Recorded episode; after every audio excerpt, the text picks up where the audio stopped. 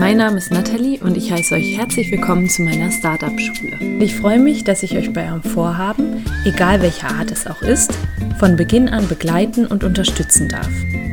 Hast du also ein Startup in Planung oder möchtest dich selbst weiterentwickeln oder hast irgendein Vorhaben, bei dem du nicht genau weißt, wie du anfangen sollst, dann bist du bei mir hier genau richtig.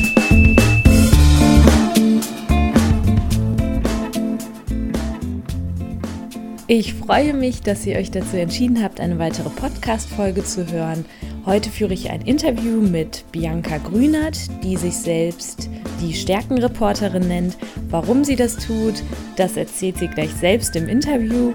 Kurz zu ihr, sie hat langjährige Erfahrung im Bereich Psychologie, sie ist selbst studierte Sozialpädagogin, hat aber sehr viele Weiterbildungen auch im Bereich Persönlichkeitsentwicklung gemacht Außerdem blickt sie auf viel Improvisationstheater und Bühnenerfahrung zurück und kann daher sehr viel wertvollen Input geben, gerade für Leute, die sich selber nach außen hin präsentieren wollen und die etwas haben, was sie demnächst wagen werden. Ja, wir reden ganz viel über die Komfortzone und warum es so schwierig ist, aus dieser herauszukommen, aber auch, warum es sich absolut lohnt, diese mal zu verlassen. Ja, ich wünsche euch ganz viel Spaß beim Interview und bin gespannt, was ihr so davon haltet. Ja, erst einmal Bianca, vielen Dank für deine Bereitschaft, heute mit mir zu sprechen und das Interview mit mir zu machen. Du hast mich mit deinem Namen auf den Social-Media-Kanälen wirklich neugierig gemacht. Vielleicht sollten wir als allererstes mal klären, was ist eigentlich die Stärkenreporterin? Also was steckt dahinter, hinter dem Namen? Und vielleicht kannst du auch ein bisschen was darüber sagen, wer dahinter steckt. Ja, hinter dem Namen, die Stärkenreporterin, steckt eigentlich alles das, was ich tue, gesammelt in einem Begriff. Also ich schaue nach Stärken und es geht ums Präsentieren. Das ist, ähm, ja, ich habe irgendwann mal gesucht, etwas, mit dem eigentlich auch jeder irgendwie was weiß, was ich tue. Und da fiel dieser, die Stärkenreporterin, dieser Begriff irgendwie aus dem Himmel und ich dachte genau, das passt zu mir, das bin auch ich weil ich so auf Stärken schaue und ich schaue auch, also wenn es ums Präsentieren geht, auch darauf, was kann jemand gut, was ist schon Gutes da und das ist so das, was auch was ich tue. Ich mache Menschen fit für die Bühne, fürs Präsentieren. Genau, dazu vielleicht ganz kurz, woher kommt so diese Leidenschaft fürs Präsentieren und was machst du eigentlich genau? Also was ist so der Hintergrund? Die, die Leidenschaft fürs Präsentieren, die ist eigentlich war die schon immer da, weil zu mir sind immer schon Menschen gekommen, die irgendwie irgendwie weiterkommen wollten. Und eigentlich ging es immer letztendlich darum, ähm, seine, seine Argumente darzulegen, zu präsentieren, ähm, das war schon immer so, dass das irgendwie mit dabei war. Eher am Anfang eher so nebenbei und irgendwann habe ich entdeckt, dass ich das irgendwie auch besonders gut kann. Mhm. Also, dass ich gut darin bin, Menschen stark zu machen, aufzutreten, ihre Meinung zu sagen, mhm. ihre Ideen zu präsentieren, ihre Angebote, Produkte, was auch immer. Mhm. Und seit wann machst du das jetzt? Also du gibst ja wirklich richtige Coachings. Genau, Coachings, Trainings seit Beratung mache ich seit 20 Jahren, bin Sozialpädagogin und Ergotherapeutin und selbstständig gemacht habe ich mich vor fünf Jahren.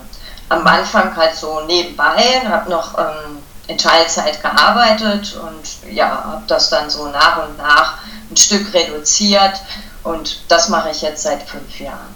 Toll. Und da, da hast du so deine Erfüllung auch drin gefunden, oder? Ja, genau. Das ist also hinzu kam dann auch das Impro-Theaterspielen, was ich also gleichzeitig äh, entdeckt habe, wo ich halt so ganz viele Ressourcen auch mit rausziehe, die man fürs Präsentieren, fürs Auftreten gebrauchen kann und die ich auch gerne in Trainings und Coachings weitergebe. Mhm. Was heißt jetzt Impro-Theater genau? Vielleicht nochmal für die Zuhörerinnen und Zuhörer. genau. Ähm, also viele kennen aus dem Fernsehen die Schillerstraße. Das äh, lief mal auf, äh, ich glaube, den, ja, auf den Werbekanälen. Ja. Da lief das mal. Das ist. Ähm, ja, man spielt halt eine Szene, bekommt ähm, Vorgaben vom Publikum und entwickelt halt spontan in dem Moment ähm, eine Szene. Man weiß vorher nicht, wer man ist, äh, wer der Spielpartner ist, wo man ist, wie man ist, was man ist. Und das entsteht alles im Moment durch Vorgaben, aber auch durch Inspiration die, die dann von einem selber kommt. Da fällt auch gerade das Stichwort Spontanität.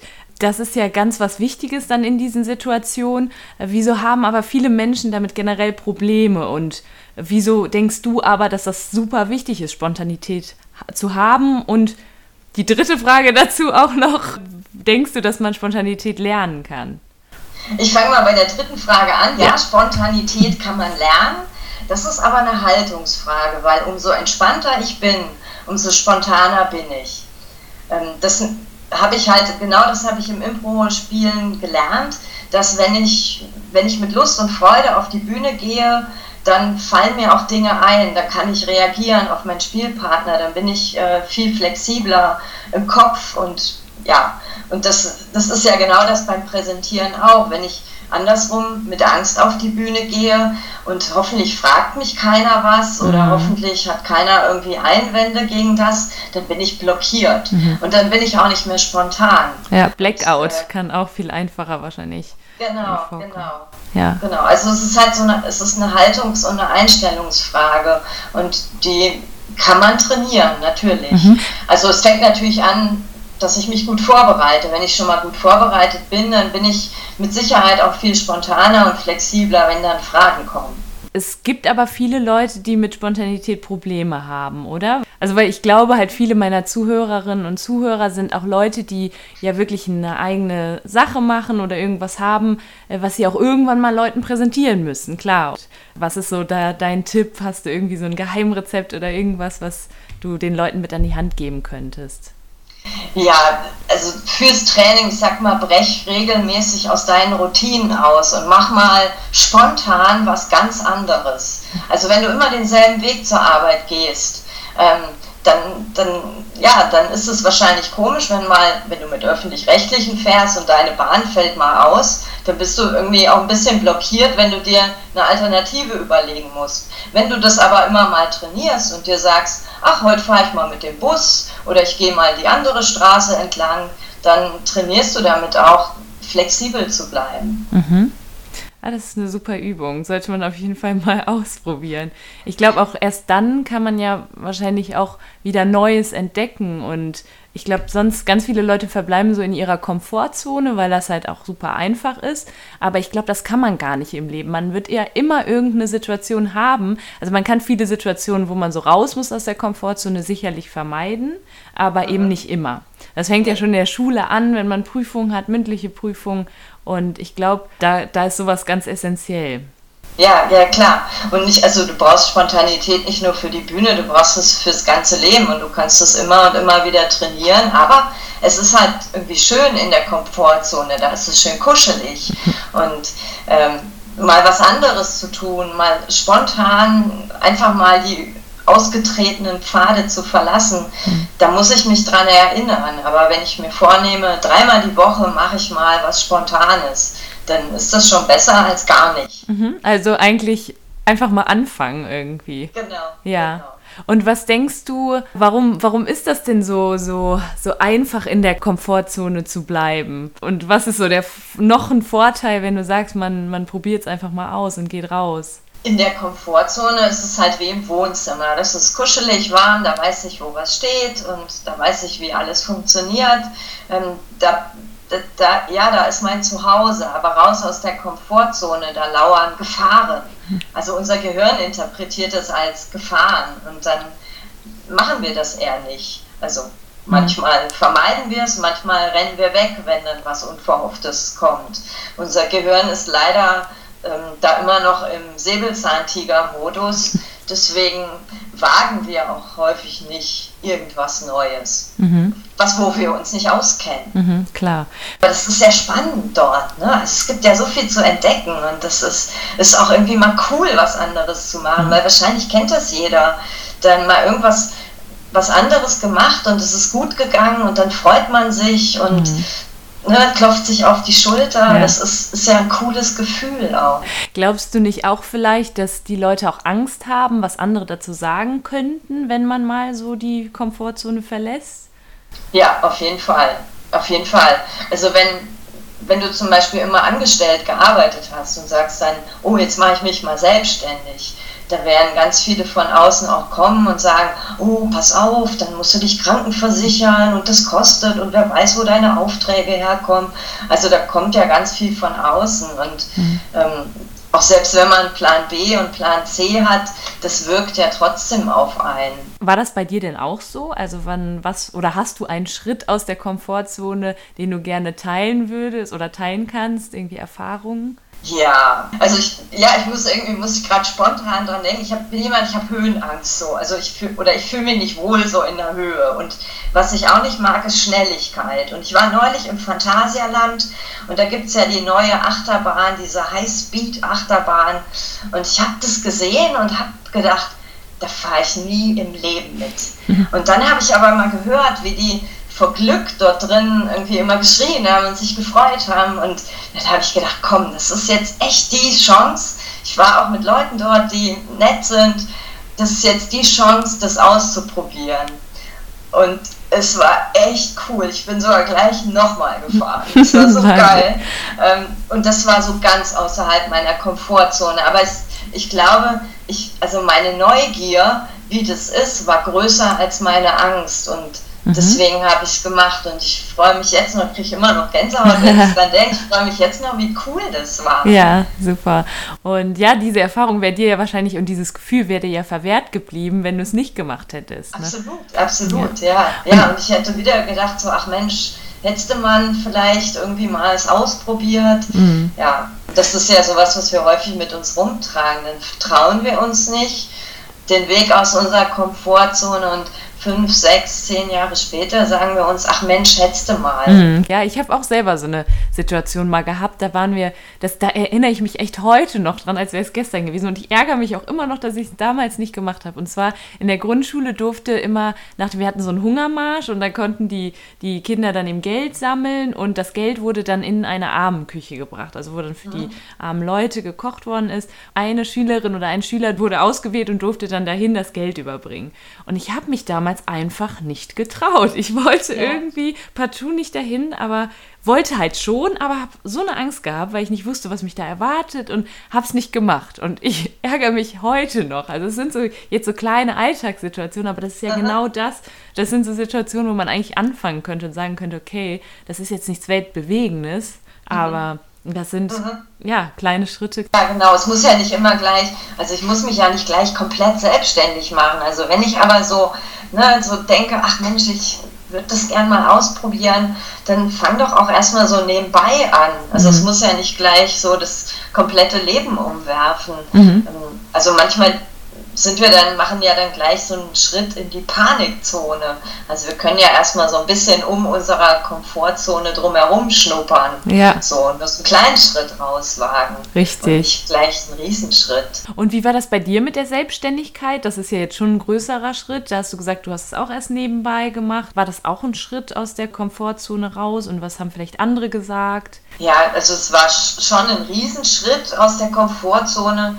Ähm, Allerdings war es auch irgendwie absehbar, weil ich bin so ein Typ, der so gern seine Ideen selber umsetzt und ohne so in so Hierarchien und das ist mir alles zu anstrengend. Und, mhm.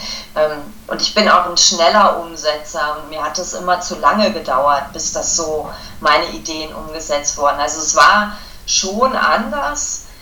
Allerdings war es so cool, dass ich das nicht gespürt habe, dass das ein Riesenschritt aus der Komfortzone war. Mhm. Na klar, also man muss halt gucken, wo das Geld herkommt, aber irgendwie hatte ich immer auch einen Plan B, so, mhm. den, auf den hätte ich sofort zurückgreifen können. Also wir haben ja jetzt auch schon so ein bisschen mit Spontanität über die innere Einstellung, die innere Haltung gesprochen. Ich würde vielleicht noch mal ganz kurz darauf eingehen, was denn so die ideale, optimale Einstellung für dich ist und gerade auch mit Blick auf etwas zu wagen oder ein eigenes Unternehmen zu gründen oder einen neuen Lebensstil umzusetzen? Die, also als innere Haltung ist es dieses, nimm die Chance, die sich dir im Moment äh, eröffnet. Also sobald irgendwas in, in deinem Körper so vor Freude hüpft, ergreife sie. Mhm. Und mach dir nicht Gedanken, ähm, ob du das kannst und wie das funktionieren kann, weil das lernst du, wenn du das tust. Mhm mach's einfach. Also, ne, denk nicht groß drüber nach und also ich habe neulich gehört, ähm, wir sind ganz viel immer so im, im Wissensland, aber wir sind ganz selten im Umsetzungsland. Mhm. Ne, also wir sammeln Wissen, Wissen, Wissen und klar, ich weiß auch ganz viel, aber es ist halt was anderes, es umzusetzen. Und das ist so, ähm, also so, so Machermentalität könnte man es vielleicht auch nennen. Also fang's doch einfach erstmal an. Ja, total. Es wird funktionieren. Und da hilft dir dann natürlich auch, da helfen dir Freunde, da helfen dir Kontakte, Netzwerke, da hilft dir aber auch so ein bisschen eine innere Gelassenheit also der Kölner sagt, es hätte noch immer Jotje Jange. ähm, also das ist auch so eine Einstellung, die hilft einfach. Auf jeden Fall. Ja, das denke ich auch. Also manchmal muss man auch einfach mal machen und äh, wagen und ich glaube, wie gesagt, sonst bereut man es halt auch hinterher irgendwann. Genau. Und einfach mal auch so ein bisschen ins Leben vertrauen und vertrauen, ja. dass, dass das alles schon so wird, wie es sein soll. Und äh, dass man, was soll schon am, im Schlimmsten, also das mache ich immer, mir so ein bisschen vorstellen, was ist so das Worst-Case-Szenario? Was wäre so, okay, genau. was passiert, wenn, wenn du halt jetzt scheiterst? Ne? Eigentlich genau. passiert ja gar nichts. Mhm, genau, genau. Und meistens ist es ja, also selbst wenn man sich das vorstellt, so schlimm ist es dann auch eigentlich gar nicht. Genau ja. Also einfach mal machen. Einfach mal. Gibt es irgendwas, wo du sagst, okay, da bin, da bin ich schon mal gescheitert, aber trotzdem hat es mich nicht umgehauen, ich bin trotzdem wieder aufgestanden? Ich habe schon so ein paar Produkte entwickelt, die einfach nicht liefen. Punkt. Mhm. Ja. Also da habe ich aber sehr viel daraus gelernt, wie ich es anders mache. Ja. Also von daher war das, ich weiß gar nicht, ob ich das so als Scheitern jetzt sehen, also so im Nachhinein sehen würde. Klar, im ersten Moment schon, dann machst du dir ne, Ideen, bietest was an und dann wird es nicht angenommen. Mhm. Allerdings habe ich daraus so viel gelernt, wie ich das anders mache oder dass es, was halt nicht funktioniert. Mhm. Also irgendwie hat so jedes Scheitern ja auch so ein, ja, so ein Lerneffekt. Und, aber da ist auch wieder wichtig, die Augen darauf zu lenken, was, was habe ich denn daraus gelernt. Mhm. Ja. Und denkst du, dass du von anderen auch lernen kannst? Also, dass man von anderen, du sagtest gerade, Netzwerken ist wichtig. Was denkst du, was man aus so einem Netzwerk rausziehen kann? Und was ist so dein Netzwerk? Also, aus Netzwerken ziehe ich, also ich, ich mag Netzwerke, wo Menschen ihre Erfahrungen teilen. Weil das ist ja, da können wir ja alle von lernen also ne, wir hatten ja jetzt auch hier beim Aufnehmen, also das mit dem Tool, das ist jetzt ja auch nicht von mir gekommen, sondern das habe ich aus meinen Netzwerken, ja.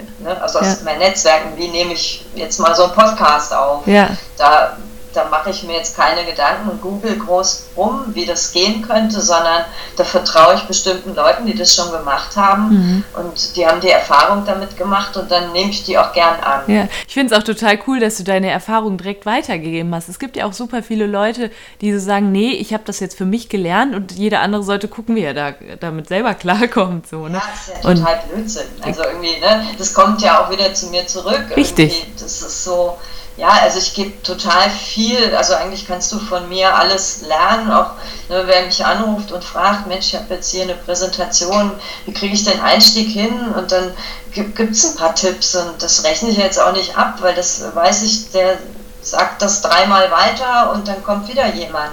Mhm. Ne? Also das ist so, ähm, nein, ich brauche ja mein Wissen, das habe ich ja nicht alleine, das muss ich ja auch nicht für mich behalten, das kann ich gerne auch verteilen. Ja. Und das ist ja auch das, was Netzwerken ausmacht. Mhm. Schön. Finde ich nämlich auch. Und ich war echt ein bisschen, also was ist überrascht, aber du warst direkt super offen und hast gesagt, guck mal, du könntest das so und so machen und das das hat, glaube ich, noch nicht jeder so begriffen, dass es auch mhm. tatsächlich auch darum geht, einfach, wenn ich Wissen habe, dann gebe ich es weiter und äh, der andere hat wieder anderes Wissen, das kann er mir genau. dann geben. Also es ist so ein Geben und Nehmen irgendwie. Ganz genau, ganz genau. Und das ist auch was, ich glaube, was auch viele Unternehmer erfolgreich macht. Auf jeden Fall. Hast du irgendwie ein Vorbild oder so, wenn wir gerade so bei dem Thema sind? Von ah, anderen ich lernen? ich habe ja, ich habe so ein paar äh, Redner, die ich echt toll finde. Das ist also ist zum Beispiel René Bourbonus. Mhm. Ähm, ne, das ist halt ein Speaker, ein deutscher Speaker. Und ich, ich mag halt seine, seine Art, wie er redet. Ich glaube auch, dass ich weiß, dass er wirklich so ist. Ich habe ihn auch schon mal kennengelernt und also das ist so, ne, Ethos, Pathos, Logos, sagt man ja in der Rhetorik, das passt alles zusammen, da ist auch ganz viel Weisheit und also vermittelt Werte, das ähm, finde ich klasse. Das mhm. ist so, also das ist jetzt ein Vorbild, was ich jetzt auch greifen kann. Mhm. Das habe ich so lieber, jemand, der lebt und den ich vielleicht auch mal anrufen könnte. Mhm. Das Sehr so cool. für Speaking ist das, äh, ja, und Bianca, wenn man jetzt irgendwie so Lust bekommen hat, mal was zu machen mit dir oder von dir zu lernen vielleicht auch, was steht so als nächstes bei dir an? Gibt es da irgendwie was im Bereich äh, Training oder Coaching? Genau, am 2.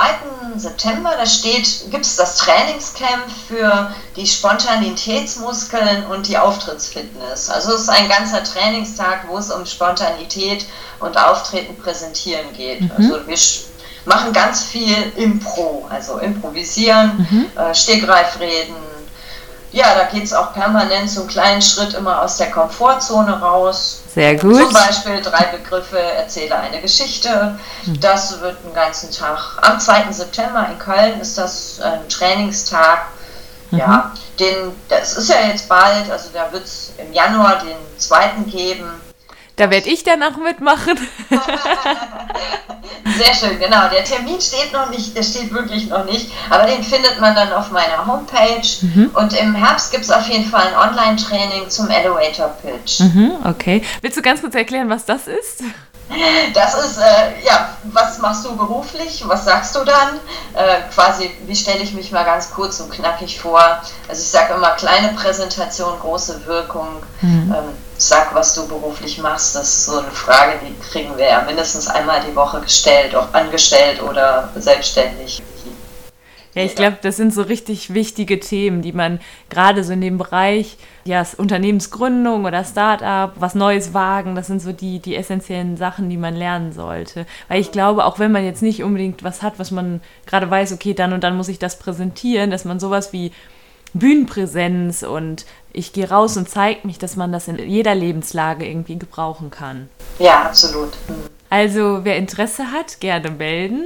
Ich wollte dich noch fragen, das frage ich am Ende immer, ob du noch einen Buchtipp hast. Ja, Buchtipp habe ich von Amy Cuddy, Dein Körper spricht. Mhm. Das ist ein total tolles Buch. Es geht viel um innere Haltung, also sowas wie Fake it until you make it. Mhm. Das ist ja auch so ein, so, ja, so ein Spruch, der mich auch immer begleitet. Also tu einfach so, als ob du das kannst und ob du das schon erreicht hast. Ja. Weil, ne, so Körpersprache, also nimm die Haltung ein und irgendwie signalisiert es deinem Gehirn, das passt schon. Mhm. Du kannst das. Ja. Und da geht es halt auch ganz viel darum, also sich halt auch sicher und souverän zu fühlen. Ja. Also sowohl von außen als auch von innen. Mhm. Ja, man kann seinem Körper, glaube ich, schon so ein bisschen was vorgaukeln irgendwie und genau, ähm, genau. dass der Körper denkt, okay, das ist jetzt gerade wirklich so. Und das ist auf jeden Fall eine super gute Erfolgsstrategie, denke ich auch. Auf jeden Fall. Ja. ja. Cooler Buchtipp, danke sehr. Ähm, Gibt es sonst noch irgendwie vielleicht was, was du jedem raten würdest, der sagt, okay, ich, ich will es endlich wagen, ich habe da was und das bringt mich total aus meiner Komfortzone, aber ich mache das jetzt. Ist ja da nochmal so ein... Machen, machen. machen. Einfach machen. Okay. Ähm, gar nicht so viel Gedanken irgendwie drum machen, was, was andere sagen oder einfach mal anfangen, also ins Tun kommen. Mhm. Ganz wichtig, klar. Und dann, wenn man das irgendwie auch gemacht hat, wie würdest du dann sagen, was ist so der zweite Schritt? Also wenn man es gewagt hat und dann kommen so die ersten Reaktionen und so, gibt es dann da noch einen Tipp? Das auf jeden Fall schon mal feiern, dass man es gewagt hat. Weil es ist ja dann auch schon wieder was, ne, was Besonderes. Also sich gerne auch mal einfach auf die Schulter klopfen und ey, das hast du gut gemacht. Mhm. Und ja, das halt auch möglichst vielen erzählen. Mhm. Das ist es ja auch manchmal trauen wir uns das dann nicht und behalten das für uns, aber es ist doch auch schön, wenn es andere wissen und andere davon hören. Mhm. Und dann mach dich nicht verrückt, wenn welche sagen, dass sie das blöd finden. Mhm. Weil es gibt auch welche, die finden es gut und dann legt dein Fokus eher auf die, die es gut finden. Mhm. Oder lerne aus dem Feedback vielleicht auch. Ja. Ja, super, sehr cool. Also ich glaube, das waren meine, meine größten Fragen, die mir so auf der Zunge lagen, die ich unbedingt stellen wollte. Und ja, damit hast du mir total geholfen, hast du mir super viel Inspiration geboten. Ich hoffe, dir hat das auch Spaß gemacht. Ich war überrascht, dass du sofort zu dem Interview zugesagt hast, denn ich suche ja immer nach interessanten Leuten, die ja ihre, ihre Erfahrungen teilen, die sagen, okay, bei mir war das so und so oder ich habe noch den Tipp. Und ja, das ist ganz, ganz wertvoll und dafür danke ich dir. Sehr gerne, Nathalie. Es hat Spaß gemacht. Ja, und ich denke, das war nicht das letzte Mal, dass wir miteinander gesprochen haben. Das glaube ich auch.